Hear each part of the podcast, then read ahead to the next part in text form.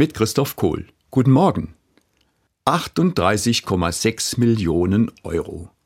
So viel Geld haben Kinder letztes Jahr in Deutschland bei der Stenzinger Aktion gesammelt. Als Spenden für Kinder, denen es in ärmeren Ländern viel schlechter geht als ihnen selbst. In der letzten Woche waren sie wieder unterwegs. Mehr als 300.000 Mädchen und Jungen.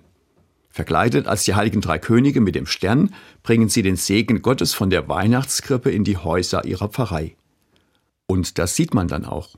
Auf die Türen schreiben sie mit Kreide oder mit einem Aufkleber CMB 2023, was bedeutet Christus mansionem benedicat, Christus segnet dieses Haus.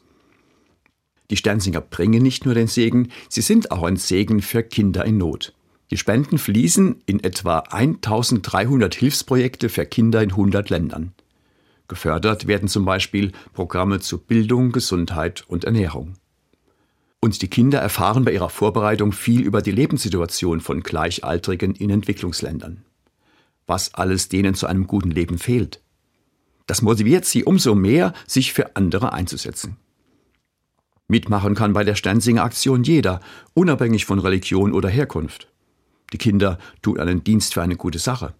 Dafür muss man nicht katholisch oder getauft sein. Jeder kann zum Segen für andere werden.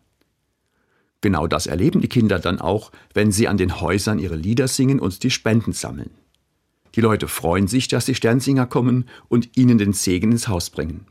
Und die Kinder stehen mit strahlenden Augen da, weil sie spüren, dass sie willkommen sind und etwas Gutes und Hilfreiches tun. Es tut ihnen gut, wenn sie die Erfahrung machen, wir bringen den Segen Gottes zu den Menschen und wir selbst sind ein Segen für andere. Das gilt übrigens nicht nur für die Sternsinger. Jeder Mensch kann auf seine Weise ein Segen für andere sein. Christoph Kohl, Speyer, Katholische Kirche.